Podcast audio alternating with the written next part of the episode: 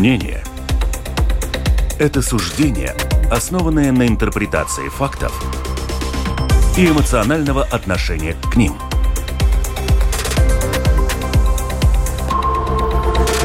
Открытый разговор с Ольгой Князевой на Латвийском радио 4. Приветствую радиослушателей на волнах Латвийского радио 4, 12 часов 10 минут на, в нашей студии и время открытого разговора. У нас, как всегда, прямой эфир в это время. Сегодня мы обсудим итоги уходящей недели. Событий много. Разных событий много, и я представлю своих гостей в студии, которые как раз об этом будут говорить. Мумин Шакиров, журналист, режиссер, ведущий программы «Грани времени» на радио «Свобода». Приветствую нас, ваш, в нас, вас в нашей студии впервые. Добрый день. Рада вас видеть, и у нас Спасибо. будет вот голос свободы сегодня. И Кристиан Розенвалд, политический обозреватель, частый гость в нашей студии. Кристиан, приветствую вас еще раз. У микрофона Ольга Князева, продюсер выпуска Валентина Артеменко, оператор прямого эфира Яна Дреймана. Ждем ваших вопросов по WhatsApp 28040424. Еще раз 28040424. Пишите нам туда, звонить не надо. И открывайте наш портал lr4.lv, кнопочка «Написать в студию», там, где прямой эфир. Пишите, представляйте, задавайте вопросы нашим уважаемым экспертам. Ну что ж, начнем. Тем очень много, очень надеюсь успеть. 12 января в Риге открылось бюро «Радио Свободы». Я вас поздравляю с этим. Спасибо. Э, с, с этой датой, господин Шакиров. И вот э, напомню только нашим радиослушателям, что сигнал «Радио Свободы» глушили во времена СССР. Все, наверное, это помнят. Кристиан, вы помните это время, когда глушили, и люди потихоньку слушали вот «Радио Свобода»? Я слушал. А, вы не глушили в Латвии, а не глушили. Не... Успевал. В Российской Федерации Радио Свобода закрыла свое бюро в 22 году. Вы меня поправите, если что. Когда в стране появилась фактическая цензура, в марте это случилось. И сегодня, спустя год, новое бюро открылось в Риге. Как вам Рига? Расскажите. Ну, Рига замечательный город. Я здесь был до э, нынешнего прибытия несколько раз, снимал даже фильмы э, и участвовал как режиссер. У вас был замечательный фестиваль «Арсенал», который э, основал Аугуст Сугутс, по-моему, был такой кинодеятель у вас.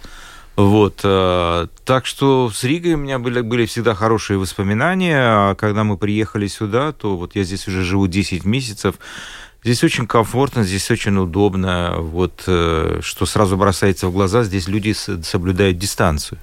Потому что когда ты живешь в таком мегаполисе, как Москва, всегда есть толкотня какая-то, люди касаются друг друга плечами, иногда не извиняются. Вот. А здесь чувство дистанции есть. И мне рассказали очень смешной анекдот про латышей, что вот когда объявили пандемию и была э, объявлена э, социальная дистанция полтора метра, вот ее когда спустя два года отменили, латыши вздохнули с облегчением и сказали, что, слава богу, теперь мы можем вернуться к нашим пяти метрам.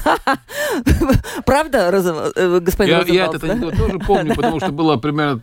Он был еще вторая вещь, когда объявили полтора метра, а, а почему, а, а, а почему так близко? Да? Почему так близко? Нельзя ли сохранить наши два метра, два метра которые и да. Этого. Ну, мы пошутили. Так, теперь, ну вот серьезный вопрос довольно. Знаете, я читала вот в социальных сетях многие комментаторы, когда видели вот это вот торжественное открытие бюро «Радио Свобода», они связали это событие с ситуацией с каналом «Дождь». Э, вы наверняка знаете всю эту историю, не будем напоминать нашим радиослушателям тоже. Вот вы видите некую связь тут? И вот вы думаете о том, что все-таки ситуация может и повториться, если вы вдруг где-то ошибетесь? Вы знаете, а, я э, не хотел бы комментировать ситуацию вокруг дождя. Я могу сказать о нас, что у нас очень все-таки высокие стандарты. И мы, когда делаем наши программы, мы всегда следим за речью, мы всегда пытаемся а, работать так, э, чтобы давать максимально объективную информацию. И я не помню, чтобы мы где-то так прокалывались. Я... Про... Вы называете это проколом все-таки, не ошибкой, да? Ну, вы знаете, сейчас очень сложно сказать, потому что там есть разные оценки. А, конечно, то, что он сказал, э, это, ну, мягко говоря, не очень корректно. Но его уволили, и я так понимаю, что ситуация там достаточно сложная, как сложится судьба этого журналиста неизвестно, но Но я не помню, чтобы у нас были такие ошибки. Я... Никто не застрахован от ошибок, конечно же. Вот но у нас есть э, редактура, у нас есть э, свои правила, и мы... Ну, вот у меня сколько? Я 25 лет работаю на Радио Свобода, даже больше. И я четко знаю, что вот такие высказывания недопустимы. Угу. Господин Розенвалс, хотели добавить, ну, да? Во-первых, э, то, что только что было сказано, есть не э, внутренние стандарты редакционные, которые не позволяют э, быть таким ошибкам. С другой стороны, ну, будем честны, ну, дождь и свобода – это несравнимые вещи, хотя бы только потому, что мы смотрим все-таки, все-таки кто, что стоит за свободой, да, и все-таки там есть и финансирование того же Конгресса и не только, да, и зная, ну, нашу лояльность к американскому, я думаю, что надо быть очень грубым ошибкам от Радио Свободы, чтобы был бы похожий сценарий э, от наших... То есть вы хотите сказать, ошибись, они также, ситуация, да. отношение к ним было бы да. более лояльное? Ну, будем честны, да. Безусловно. Ну, я не допускаю таких ошибок. Все-таки это было утверждение. Да? Да. Я думаю, что у нас какой принцип? Принцип очень простой. Вот я как журналист редко высказываю свою точку зрения. Ну, почти никогда. Я предоставляю слово разным экспертам, Хорошо, когда два эксперта, а еще лучше, когда три, и разные точки зрения. И когда э, зритель или там слушатель э, э, видит несколько точек мнений, возможно, они пересекаются, возможно, нет. Он сам для себя определяет, где лежит истина, чтобы он мог сам выбрать для себя ту или иную версию. Поэтому э, что-то утверждать я не могу как журналист. Я только как модератор – ну вот, как вы, наверное, сейчас. Я иногда грешу тем, что я все-таки свою вот, версию говорю. Я, но есть авторская программа, где я подбираю темы, и все равно основной акцент — это высказывание дать экспертам, которые в том или ином вопросе разбираются лучше, чем я. Хорошо, а вот я сейчас уточню только коротко. А вы дадите экспертам, которые вам неприятны, э, слово? Вы знаете, ну, то есть той стороне, который агрессор, там еще что-то? До войны я этим только и занимался. Я давал э, депутатам Госдумы, которые иногда приходили в мой эфир, иногда были батлы между тем, кто за и тем, кто против. Но вся проблема наша заключается в том, что с той стороны неохотно идут с нами на контакт. Они боятся говорить, э, и, естественно, это надо для них э, принять какое-то мужественное решение, потому что я так понимаю, что им там то ли запрещают, то ли они сами. В открытой дискуссии они слабы. Они, потому Понятно. Что, аргументация, наверное, Аргументация хромает, вялая, да. А какие-то штампы, стереотипы и клише, ну, их слушать просто мало интересно. Да, Кристиан, скажите, ну, потому что вопрос вам поступил от наших слушателей. помню стандарты свободы, и действительно я соглашаюсь с тем, что не надо смотреть на то, было бы, как бы было, потому что есть стандарты свободы, которые действительно очень высокие. Но еще раз, я напомню только одну вещь, которая была у нас в стране, и я как как э, человек я очень борю, борюсь с этим, потому что мне это, это был, кстати, очень большой сигнал. Помните, за что оштрафовали Болтком? За то, что не сделали интервью у Жирновского. Не, а, не а, там типа сами сказали, что мы поддерживаем мнение Жирновского. Нет, они просто дали слово Жирновскому. И за это оштрафовали радио. Так что из-за этого, когда мы говорим про стандарты, которые и особенно в такое, условно, военное время у нас присутствует, да, там есть возможности даже грешить тем, то, что только что сказали, что один из трех ваших участников является как бы представителем, представителем да, не того, не того, то, не, не той точки, не запрещенной точки зрения, да. Это то, что на самом деле, ну, и в России запрещ... есть запрещенные точки зрения, и, к сожалению, они, к сожалению, они... Но здесь есть один момент. Э, мы всегда, прежде чем слово дать нашему эксперту, мы если у нас не, нам не удается его пригласить в эфир, то мы цитируем его. Ну, цитируем того же Путина, цитируем тех или иных известных политиков. И высказ... это есть высказывание его точки зрения. И даем экспертам а, возможность а, прокомментировать это. Но это вот такой баланс мы пытаемся сохранить. Да. Э, если коротко ответите, вопрос как раз по этой тематике. Мы потом перейдем к латвийской повестке дня. Э, спрашивает наша слушательница. Свобода, как вам кажется? Вопрос господину Шакирову. Это свойство объекта, то есть личности группы, то есть я как человек свободен, либо это свойство среды его обитания? как вы поняли этот вопрос, я не знаю. Но очень сложный вопрос, я, честно говоря, не совсем его понял. То есть, ну, я, я так поняла это так, когда говорим о свободе, то есть я сама свободна, да, то есть от меня зависит. Либо я проживаю в стране, которая свободна, вот что это? Нет, ну вот мы много лет да? в несвободной стране работали, как, вот до нашего, до того момента, как мы покинули Россию. Э, естественно, это была не свободная страна, но мы там высказывались. Но есть э, каноны журналистики, мы соблюдаем эти каноны, угу. выработанные в том числе и радиостанции «Свобода». Да, спасибо нашему радиослушателю. Пишите нам еще раз э, на WhatsApp 28040424. Господин Розенвалдс, вот общественность обсуждает историю с господином Барташевичем, это мэр города Резекне. А, за неделю до Конгресса в согласии, партия согласия, он сказал, что а, Латвия должна занимать нейтральную позицию в контексте войны в Украине. Согласно документу, мэр Резекне э, предложил называть войну конфликтом, а не войной. Призвал считаться с возможностью победы России и рекомендовал заручиться гарантиями безопасности от российской стороны вдруг Россия все-таки выиграет. Это вызвало невиданный скандал. Партия Согласия готова от него отмежеваться и сказать, что нет, давайте Барташевич будет как-то отдельно. Вот как вам кажется, э, к чему это может привести? И правильно ли, что мэр крупных городов такое себе говорит, такое позволяет говорить? Ну, во-первых, мэр это политик, и он представляет какую-то политическую точку зрения. Ну, мы знаем, от какой партии он выбран, он из согласия. А, я немножко не согласен э, с постановкой вопроса, что, может быть, согласие от него будет отмежеваться. Но они так сами ну, сказали, ну, Еще да. раз, потому что у них как раз Конгресс, и мы знаем, что печально, но примерно половина возможных избирателей, э, людей в согласии как раз того же мнения. И если там будет голоса 50 на 50, там еще не, вас, не, важ, не, не, неизвестно, кто кого отмежи, отмежует, или как да, правильно да, да, сказать. Да. Отмежевался. А, да, а, это первое.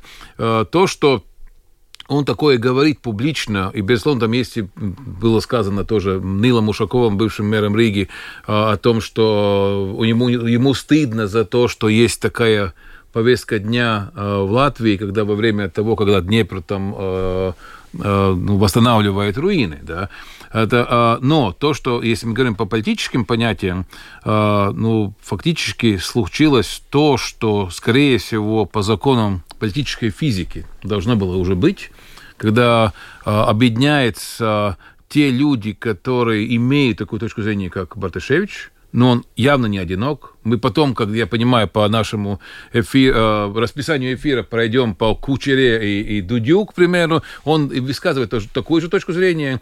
Э, но надо еще добавить еще одну вещь, что там, типа, чтобы быть честными, что Барташевич сказал, что, ребята, отличие от Риги, мы находимся всего на всего 70 километров от границы, от Псковской дивизии, да, и тогда, когда э, голоса, может быть, в, в, Лепа или в Венспилсе, может быть, намного круче и ярче быть патриотами, чем быть у нас патриотами, находясь в 70 километров от Псковской дивизии.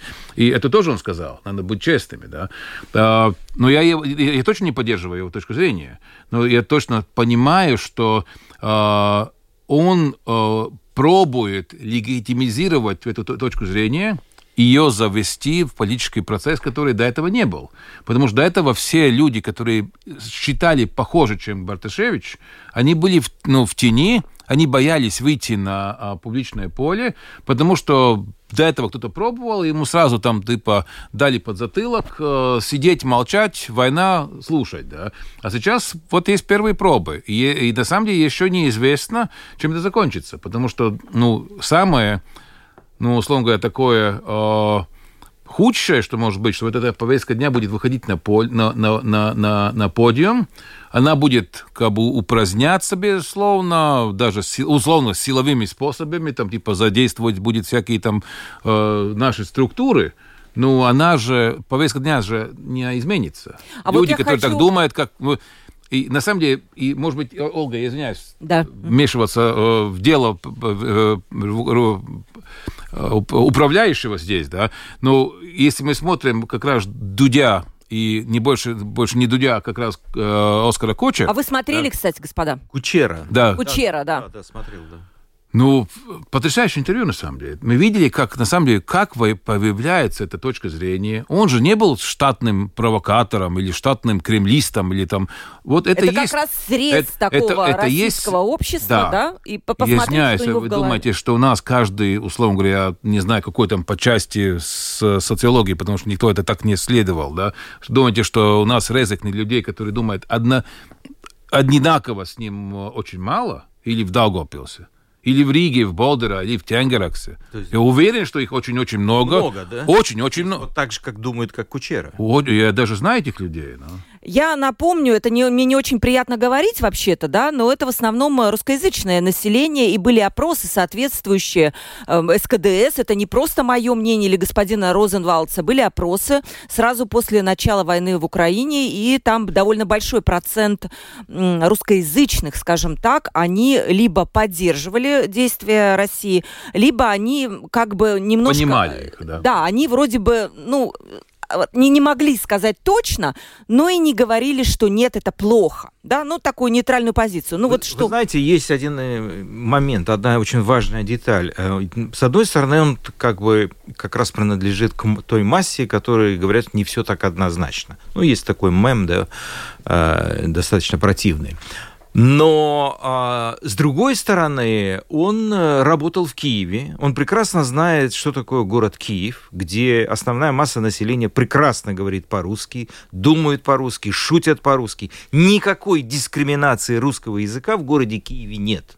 Ну, естественно, в, а, в Верховной Раде, в государственных структурах все говорят по-украински, это абсолютно нормально и, и здорово. Но его отец киевлянин, как я понимаю. Он родился в семье киевлянина.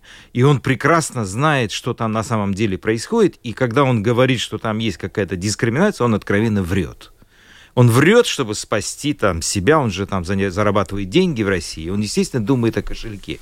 Есть миллионы людей, диванных экспертов, которые редко были в Украине или не были там никогда, и реально не знают, что там происходит, смотрят телевизор, и по телевизору у них формируется их мнение. Но он э, этот человек, да, он жил там, работал, зарабатывал деньги и снимался в нескольких фильмах. То есть он изнутри этой системы, да, и он так откровенно говорит неправду. Ну, извините меня, э, в этом отношении я его не отношу к стандартным обывателям. Да. Вы хотите сказать, что вот это та самая противоречивая, возможно, нерациональная картина мира, которая существует вот в головах многих сограждан, ну, россиян, естественно, да, а, она формируется не через личный опыт, а через технологии вот этой массовой культуры, через э, пропаганду фактически. Конечно, да, да, да. То есть э, нет такого какого-то критического сознания, есть только эмоции, образы, так можно сказать. Но, критического восприятия. Знаете, про Россию также шутят жестко, что Россия ничего хорошего не производит, но самое качественное, что она производит, это пропаганда. Это действительно так. Они промывают мозги, конечно. И если человек действительно, вот тут если надо понять, да, если действительно человек верит в это, и он думает, что в Украине нацисты и фашисты, если он искренне в это верит, то э, какие к, к нему могут быть претензии? Да, могут быть, но с другой стороны, если он так считает, я понимаю, если бы он бы знал бы правду и врал бы, это другое дело. Но основная масса, она же, это промытые мозги до такой степени, что не, многие из них искренне верят, что вот Украина... Так, такая. слушайте, ну а вы про Латвию не слышали такого же? Что в Латвии фашисты, нацисты. Нет, То но... же ну, самое в российской пропаганде, я знаете, это читаю. Образ Латвии все-таки другой. Другой, да? Да. Образ Латвии всегда складывался из э, вот тех Э, советских э, стереотипов, что здесь все-таки немного за граница, сюда можно приехать, э, увидеть нечто такое, что не было в Советском Союзе. Здесь как-то было больше свободы, мода, витрины, дизайн, история. Это все-таки был такой привлекательный образ, а если мы помним, в советских фильмах Э, латвийские актеры изображали иностранцев, ну, иногда изображали и немецких офицеров, да, с такими хорошими манерами, скажем так. Поэтому образ Латвии, он складывается э, вот э, из тех стереотипов, э, не вызывающих раздражения у основной массы населения. Ну, конечно, найдутся те люди, которые там вспомнят вот эти вот то, что пропаганда, когда демонстрирует э, вот эти марши легионеров, да, у вас же это было. Да? Это, это не марши, это скорее просто шествие, шествие возможно, да. да, это шествие это памяти. Преподносится, да. Это значит, это так преподносится, как Степан Бандера. Вот Бандера да. сложно противоречивая фигура. Сложная. Ну, также можно сказать и про Ленина, и большевиков. А, извините меня, тысячи улиц в России до сих пор названы именами террористов того же там Войковская, Бауман. Бауман же был э, террорист самый настоящий. А, и Ленин, главный террорист планеты 20 века, человек, который развязал гражданскую войну, ну и так далее. И сломал историю об колено. Но главная улица в Москве, Ленинский проспект, до сих пор его имени. Ну, так и тогда, тогда надо предъявлять претензии этому. Поэтому есть клише, стереотипы. Ну, я думаю, что у Латвии все-таки больше положительного. Да. Кристиан, да. Ну, у меня есть своя точка зрения не по поводу Юлии Ленина, это другой вопрос, а по поводу э, того времени, в котором мы живем. И мы с Олгой и здесь в студии много общались на тему, что и у меня есть такое высказывание, что мы живем в новой, новой эпохе, эпохе не информации, а эпоха конфирмации. И это связано с тем, что в той большой будни, в которой у нас настолько информационных э, позывов, да, а, даже, ну, там кто-то как раз в Москве ходил, говорил, что, типа, даже пройдя по Московской улице, ты получаешь настолько много информационных э, посланий, даже только улицных, не говоря про интернет, что типа мозг по большому счету не способен с этим справляться, справляться. И то, что человек делает, он находит конфирмацию. И если я считаю, что, условно говоря, э, я считаю, что, ну, к примеру, что э, там было ну, или Габриэль Кучеро, что его кто-то в магазине там сказал, он должен себя убес, э, убеспокоить или право, э, мотивировать, что там было так, я даже не думаю, что он врет, что он специально врет. Он себя на это конфирмировал, или, как по-русски сказать, ну, запрограммировал, потому что иначе, э, ну, если, например, мы, журналисты, обычно, мы ставим себя не в поле, мы, мы, мы не принимаем мнение. Я не знаю, кто сбил малазийского борта. Я не принимаю точку зрения, что типа сразу знаешь, что это американцы, э, Стрелки, э, Гиркин или там украинцы. Нет, у меня нет информации. Я не знаю, кто сбил э, борта. Я жду.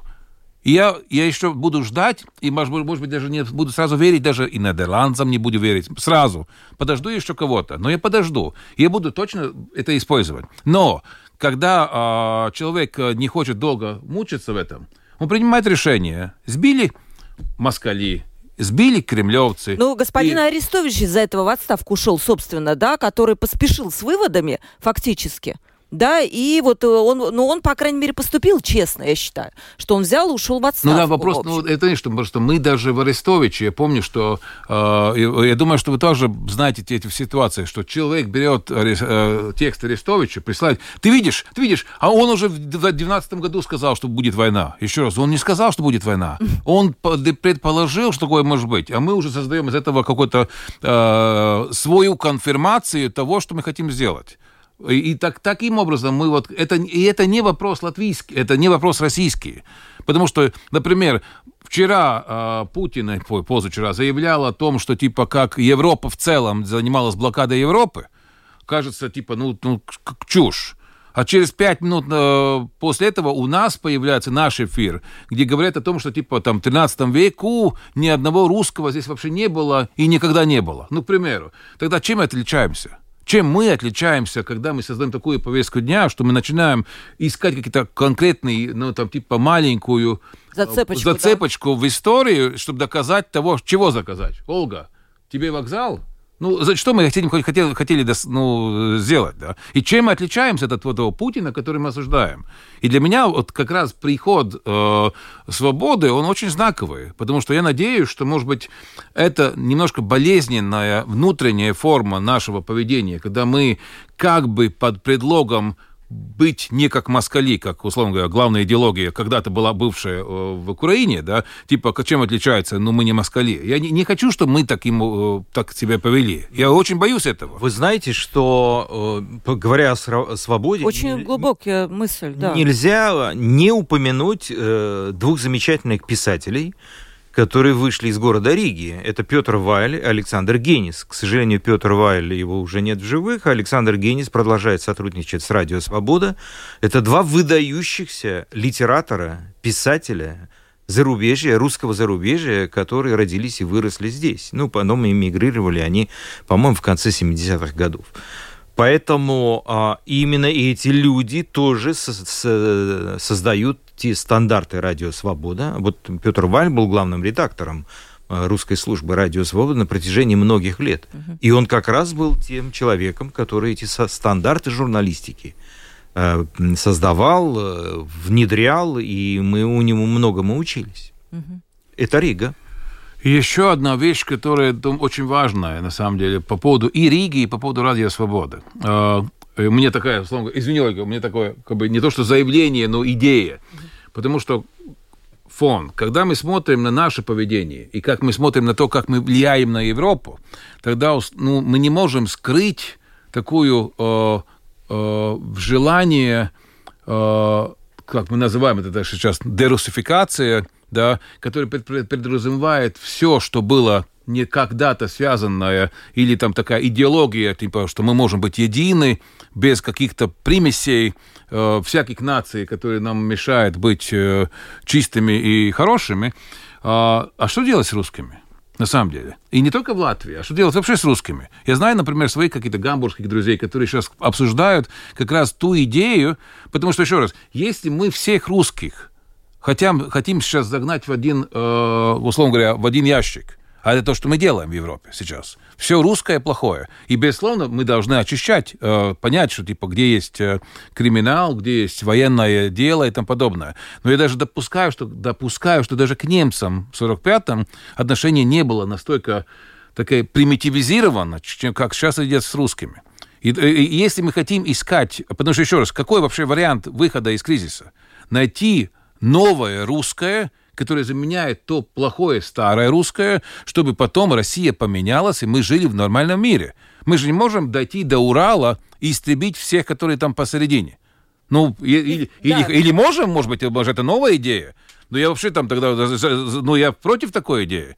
Ну, как минимум, что мы можем... И свобода как раз, она может быть хорошим площадкой, потому что, а, когда мы говорим, а, пусть русские это делают, да, они сейчас как, как загнутый, э, загну, загнанный э, щенок в углу боится шевельнуться. Потому что, типа, когда любой русский поднимает вообще разговор, ну, будем тоже честны, но нет таких чистых русских. Кучера, оказывается, условно говоря, вор, ну, условно говоря, шучу, да, э, дождь, который до этого казалось, типа, чуть ли не самым лучшим э, ну, со, со, собеседником, тоже плохие я уверен, что дойдет и до вас, ну, на самом деле, потому что вы будете открывать какие-то площадки и открывать какие-то слова. А что делать на самом деле? И кому это помогать? Потому что это, скорее, надо помогать ну, Рига очень хорошая площадка для этого. Все. Да, не, это очень важный вопрос, который, который поднял господин Розенвалдс, потому что часто мы слышим, по крайней мере, я это слышала от э, каких-то латышских таких умных людей, вот, например, театральный критик господин Херманис, он сказал, почему мы должны вообще пускать сюда каких-то правильных русских, да, те, которые против режима, пусть они у себя в стране наведут порядок, да, пусть они свергнут Путина, почему они уезжают? А кто тогда будет там наводить порядок, ну, если они уезжают? Такую вот точку это... зрения высказывают и политики да. тоже. Да. Но, вы знаете, э, мне кажется, что на, на этот вопрос всегда очень сложно ответить. То, как относиться к русским, это каждый для себя принимает решение личное, да, из того, исходя из своей картины мира, да. Но, с другой стороны, то, что больше или там, чуть меньше миллиона покинуло Россию, это те люди, которые не хотят участвовать э, в любым образом, хоть косвенным, хоть прямым, э, в этой войне. И все-таки оппозиционные силы в России есть, и один из э, сильнейших политиков, э, который сейчас находится в тюрьме. в тюрьме, это Алексей Навальный. И я вижу, вот слежу за ним многие года, и, конечно, он тоже меняется. И многие его называли имперцем, вот, э, какие-то высказывания его были, может быть, не очень аккуратными но есть, э, но я считаю, что он фантастически мужественный человек, и который не побоялся и вернулся в Россию, попал в тюрьму, и теперь речь идет о его выживании реальном. Да, есть Илья Яшин, есть много э, интересных политиков, которые могли бы изменить Россию, но, к сожалению, силы очень неравные. Это, знаете, некоторые проводили пример о том, э, а что ж вы, евреи, уехали из Германии, почему вы не сопротивлялись, да? Вот имеется в виду в 30-40-х годах. Но это же тупой, глупый вопрос. И то же самое сейчас э, выйти на улицу невозможно просто невозможно. Выйти с простым листочком бумаги, с чисто написанным, тоже невозможно. Поэтому вот Кучер, он постоянно повторял такую фразу «У меня болит за Россию». У вас, наверное, тоже болит. Вы знаете, у меня, конечно, немножко другая история. Я человек не русский, я мусульманского происхождения, я выходец из Центральной, Средней Азии. И я все равно в России себя чувствовал э, немножко гостем. Я не думал, что это там стопроцентно моя страна. То, что в России есть э, свои нюансы и есть э, определенная ксенофобия. Вот.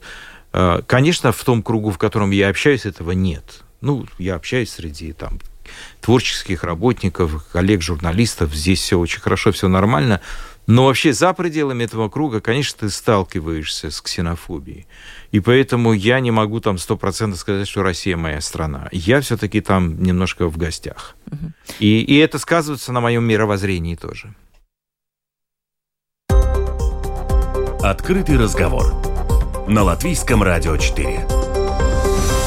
Открытый разговор у нас. Мы подводим итоги уходящей недели. У нас в гостях Мумин Шакиров, журналист и режиссер, ведущий программы «Грани времени» на Радио Свобода. И Кристиан Розенвалд, политический обозреватель. Вот мы поговорили уже о, о таких важных событиях. Господин эм, э, Шакиров, вот вопрос от Ирины. А вы были в Донбассе, когда их 8 лет обстреливали? Э, вы бы по-другому говорили бы, если бы побывали там? Ну, у нас вечная эта тема, где вы были 8 лет, где вы были 8 да, лет назад. Все, не, все, не все так однозначно, где были 8 лет. Ой, мне очень легко ответить на этот вопрос. И Донбасс поджег Путин. Он же устроил все. Конечно. С помощью Гиркина. Он э, устроил там э, внутри э, гражданское столкновение и подвозил туда оружие, подвозил туда людей, и все это вспыхнуло. Поэтому все претензии к Владимиру Путину. Да, Господин Розенвалд, вам еще будет тоже вопрос от нашего слушателя. Да, Я да. тоже поэтому скажу, потому что это очень всегда, да, это такой стандартный вопрос. Но с одной стороны, с одной стороны, э, какое ваше дело? Ну, это внутренняя страна, с одной стороны, да, это внутренняя страна, и то, как мы себя ведем, не знаю, там, э, с нашими э, несогласными, или то, как Россия ведет себя с чеченцами или другими, по большому счету, это не должно, должно накасаться. Потому что это есть тот э, признание суверенитета, наш, э, основополагающее всего, что происходит. Но вопрос как раз в другом. Вопрос в том, что наша страна латвийская, она родилась уже обойдя стандарты ЭЦО, которые были созданы в 70-м году, в 72-м, не, там, 70-м, да, а, когда было движение Хелсинки. Да? А, и когда мы смотрим на то, что происходит, э, как мы родились, тогда вопрос в том, мы должны посмотреть по-другому на вопрос чеченцев, татаров, армян, грузинов, осетинов и других. Или просто мы должны э, прикидываться, что мы и сами никогда не прошли этот процесс. Потому что, еще раз, если мы не прошли бы этот процесс, э, у нас бы не было. И, например, то, что я считаю, что одна из вариантов, который должен быть, что самый главный вопрос как раз сегодня есть, который на самом деле главный нерешенный вопрос, это и повторно посмотреть на принципы, когда создание э, суверени... суверенного нового образования является как бы недопустимым или, или ну, э, конфликтным, когда там, прям, прям Киев против, ну, это значит, ну, типа нельзя. А когда это все-таки есть стандарты, по которым это можно, там, типа ассимилирование, э, угнетение и тому подобное. Потому что, еще раз, когда у нас есть э, в мире, в мире в курды, которые не имеют, не имеют государства, к примеру, но мы знаем и понимаем, что это будет очаг терроризма и каких-то проблем постоянно. Сейчас есть новые эти все тенденции, которые немножко и нашими, э, нашим флангом как бы пом- мы помогаем. Все эти новые тенденции возрождения Ичкерии и не только. Но это есть, опять же, ну там, там есть повестка дня, на самом деле. А, как, а кому определить, что им нельзя и нам можно? Или что Донбассу можно, а нам нельзя? Ну да, окей, ладно. Но это один из, быть и, дело, один из да. вопросов, который, почему я отвечаю себе, почему Донбассу нельзя, а почему другим можно, потому что все-таки есть, ну, у русского народа есть российская страна, в которой да. она может себя развивать. Ну, хочешь там быть русским, уезж... условно, очень утрируя, да, потому что украинская культура может родиться только там. Да? Но опять же, другой стороны, есть другие страны, которые вообще, ну, Германия, Лихтенштейн, Австрия, которые тоже немецкоговорящие. Там типа, а как тогда, а как образовалась Австрия тогда в таком вопросе? Угу. На самом деле. И почему австрийцам можно, а немцам нельзя? Потому что, на самом деле, это, это точно очень интересный вопрос, что ну, по поводу украинцев. Есть же другая нация совсем. Совсем другая нация австрийцы. Вы знаете, да. у меня же есть опыт проживания последние 9 месяцев. До того, как приехала в Ригу, я 9 месяцев прожил в Киеве. Я был в Киеве, в Одессе, в Харькове. Тогда еще войны не было, да? Еще не было ага, войны, да, но да. буквально это вот за несколько дней до начала войны мы покинули Киев. Наша русская служба, которая временно переместилась, как мы думали, надолго, но оказалось, что на 9 месяцев. И я прожил в городе Киев. Ну, это замечательный город, где русский язык, русское кино, есть и те спектакли на русском языке. Люди шутят, думают на русском. Везде говорят по-русски, поют по-русски. На улицах поют эти рэперы, музыканты на русском языке, поют Цоя, Гребенщикова. Никаких проблем нет. Ну, никаких, я не знаю. И город вообще, если Киев весь говорит, ну, почти весь говорит на русском, знает, по крайней мере, русский язык, какие проблемы э, возникли в Донбассе, я не понимаю. Если в Киеве можно говорить по-русски, что, в Донбассе нельзя, что ли? Ну, это же смешно просто. Угу. Поэтому... Ну, вот на этот счет наша слушательница пишет, да, у нас тоже везде звучит русская речь на улицах, но это не означает, что нет дискриминации русского языка. Ну, так. То есть, условно, нужно пожить там э, поглубже, узнать вот эту внутреннюю кухню, чтобы понять, есть где-то дискриминация или нет. Но это так, ремарка от нашей... У меня в быту с этим нет. Я, если кто-то не говорит по-русски, перехожу на английский. И, и вам еще вопрос. Что, на ваш взгляд, опаснее, этнический национализм или нацизм? Я спрашиваю в плане провокации войны, пишет наша слушательница. Но этнический национализм, э, наверное, опаснее. Но, ну, как, смотря в каком контексте, где это происходит. Я, я например, э, ну, что касается Украины, я вообще не увидел... Ну, наверняка эти проблемы есть, да, кому-то что-то не нравится. Но этот вопрос решается путем какого-то согласия и переговоров. Но, ну, там же Харьков весь говорит по-русски, да. Вот сейчас то, что делает Путин, он же уничтожает Рус... да. русскоязычную территорию в основном, да, и он убивает большинство количеств в промышленных масштабах, а армия уничтожает русский народ. Да, это вот просто... Это, это факт это очень важный факт, да. Это факт исторический, и ты не можешь ничего сказать другого по этому поводу. Здесь дважды 2-4, а не 6 и 7. Вот у меня будет, э, наверное, уже не успеем много чего спросить, но будет завершающий вопрос тоже по Украине. Господин Розенвалд, я не могу вам никак задать вопрос, потому что вам в каждый раз есть что сказать, поэтому спасибо вам большое за это. Э, господину Розенвалдсу вопрос. А как вам кажется, может быть, господин Барташевич своей речью, это немножко возвращаемся к той теме, все-таки исправляет ошибку согласия, когда они не признали, вот, ну, они встали на стороне э, Украины, Украины и потеряли голоса, не вошли в парламент. Может быть, они таким образом специально пытаются как бы вернуть свой электорат с помощью Барташевича. Есть вот такой сложный ход. Не, ну такого сложного, так, такого можно было бы допустить. Но вопрос в том, что я считаю, что э, Урбанович и, и, и, и Ушаков они тоже не всегда были вместе. Да? У них, между ними тоже было, там, помним, какие-то разногласия. Но все-таки эти двое, двое людей, э, я, не, ну, я не в партии, но они сделали очень многое, чтобы действительно это согласие было. Потому что если они бы тогда, когда началась война, когда было все эти конфликты по поводу памятника э, э, Риге, да, э, были бы, стали, стали на позицию такое противогосударственное, назовем это так, да, на самом деле мы бы жили, может быть, уже в совсем другой, чужой и непонятной для нас страны. Потому что электризировать этих э, всех, э, одну треть на часть населения, да, ну, еще раз, ну, я тоже был много раз в Киеве, как э, общался с друзьями, которые были задействованы в процессах разных. Но то, как можно быстренько активизировать Донбасс, мы видели за, буквально, в принципе, за пару месяцев. Да? А кто считает, что такого нельзя сделать у нас?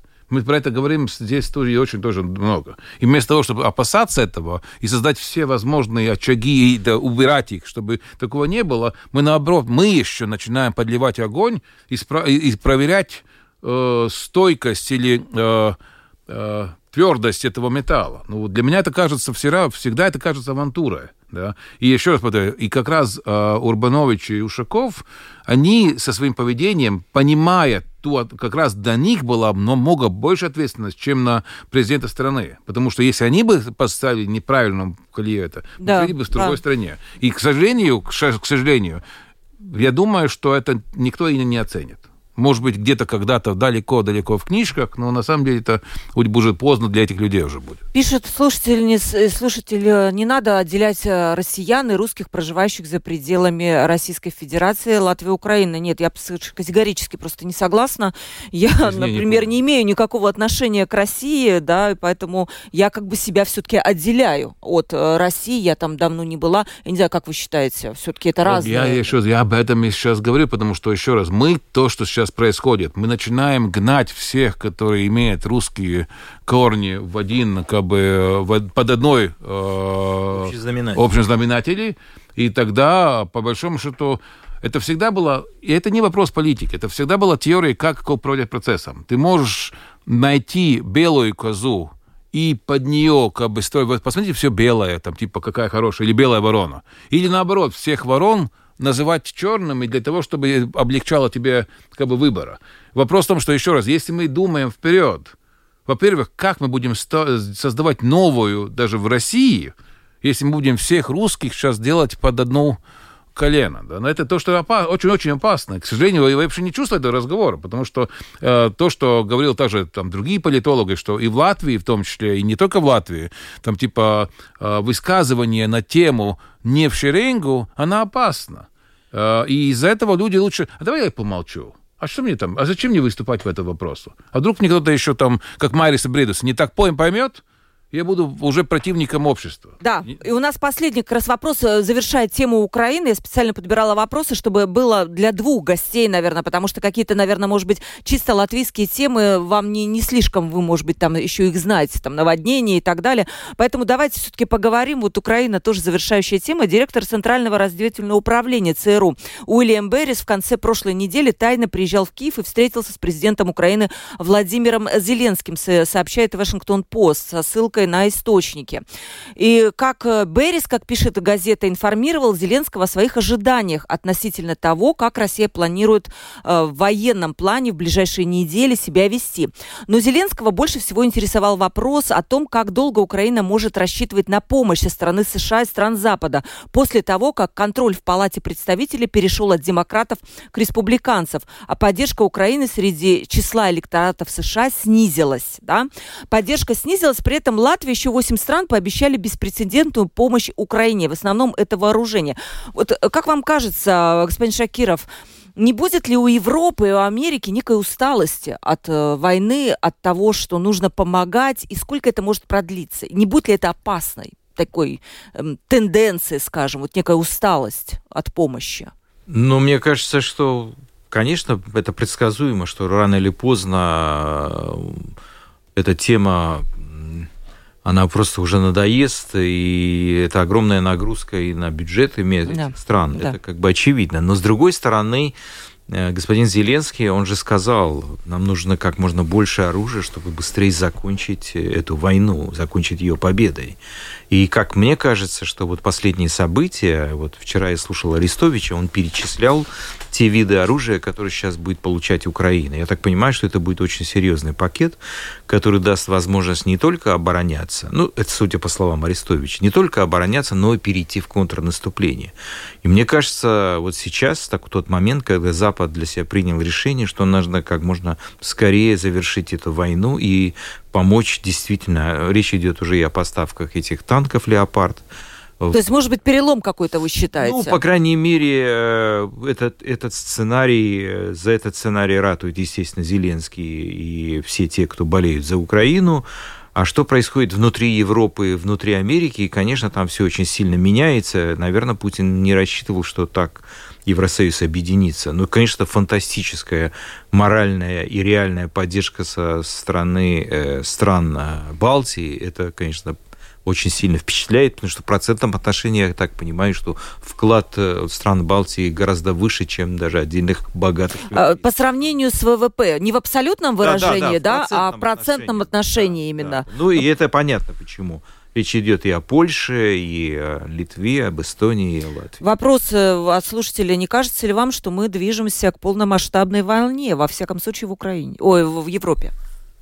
Ну, Есть такое ощущение? Ну, это я не могу это исключать, потому что я так вижу по поведению Путина, что он готов идти до конца.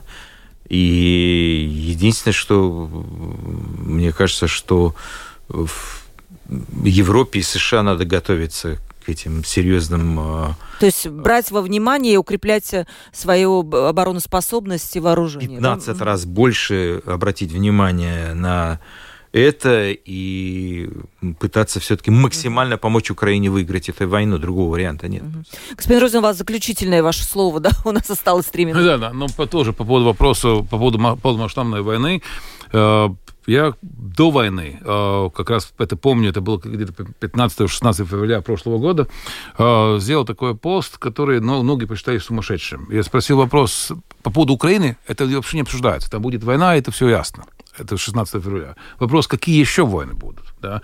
И просто сделал такой вопрос, типа на, на открытым вопросом, потому что я вижу, что настолько много есть площадок в мире, которые не э, стойкие, да, в которых есть желание э, потрясти. Это не только вопрос Сербии, это не только вопрос там типа Европы, внутренние там э, каталонцы, киприоты, греки и там подобное. Там у нас есть та же Турция, у нас есть э, Тайвань в конце концов, у нас есть очень много нерешенных вопросов в Африке, Венесуэла со своими соседями. И, и если мы смотрим вообще, где есть желание чего-то потрясти, она на самом деле очень огромная. И еще надо добавить э, пессимистическую тону.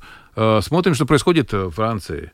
Если не будет э, мобилизация, условно, нации против чего-то, тогда будет нация мобилизироваться против внутреннего, условно, Макрона, Потому что, еще раз, но ну мы же понимаем, что уровень возможности оплатить пенсию с сегодняшними доходами тех, которые зарабатывают для пенсии, по определению нельзя. Математически, математически это нельзя. Математически это нельзя будет через 20 лет, я все-таки вас поправлю. Еще раз, но... Сегодня можно пока. Нет, еще раз, ну, немедленно идет... Медиум, и, да. да. И с другой стороны, они же хотят больше. И тогда идет вопрос, то есть смотрим, смотрим внутреннюю повестку дня Франции сейчас, а почему вы не поднимаете запрос Макрону? На улицах все бастуют. А почему вы не поднимаете э, налоги побольше у тех, которые богатые? Почему работодатель не должен платить то больше? То есть это приведет к революции? Это запрос к войне, это проблема. Это вопрос, он, он, она, это, это, эта инициатива там, там и там, она, э, если было бы так, что типа все могли бы решить свои вопросы по местам, да, и не было этих конфликтов, да, я сказал бы, что не, я не допускаю войну, потому что все хотят жить в мире. А когда все хотят что-то, какие-то перемены, они не брезгуют тем, что сегодня есть мир. Они считают сегодняшний мир таким перемирием, и это проблема. Это проблема, но давайте все-таки какую-то позитивную, какой-то позитивный ну, ключ, а то мы, я да, скажу. вы, вы скажете позитивный. Ну, позитивно, Хорошо. Вы знаете, с авторитарными режимами надо вести себя очень осторожно. Не надо с ними торговать на полную катушку и обогащать их за счет э, продажи ресурсов. Это касается не только России, а любого другого авторитарного режима, потому что авторитарный режим рано или поздно он сделает то, что делает Россия. Может быть, не только внешне, но и внутри. Поэтому, мне кажется, сейчас Европа тоже будет пересматривать политику в отношении Китая. Да, и, и Китай в России уже пересмотрели. Латвия закрыла с 1 января поставки газа природного в страну. Но будем искать другие варианты, хотя сейчас нам приходится довольно сложно, да, и счета высокие. Но мы, наверное, это переживем.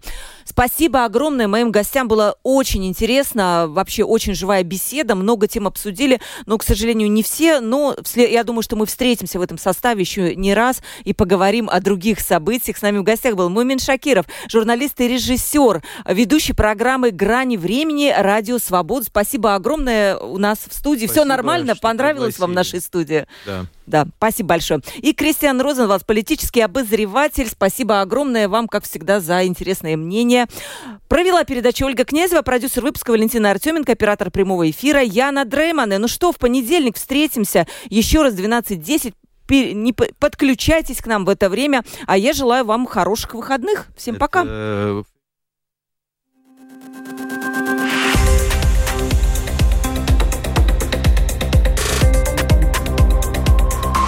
Открытый разговор. Площадка для обмена мнениями по самым важным темам с Ольгой Князевой на Латвийском радио 4.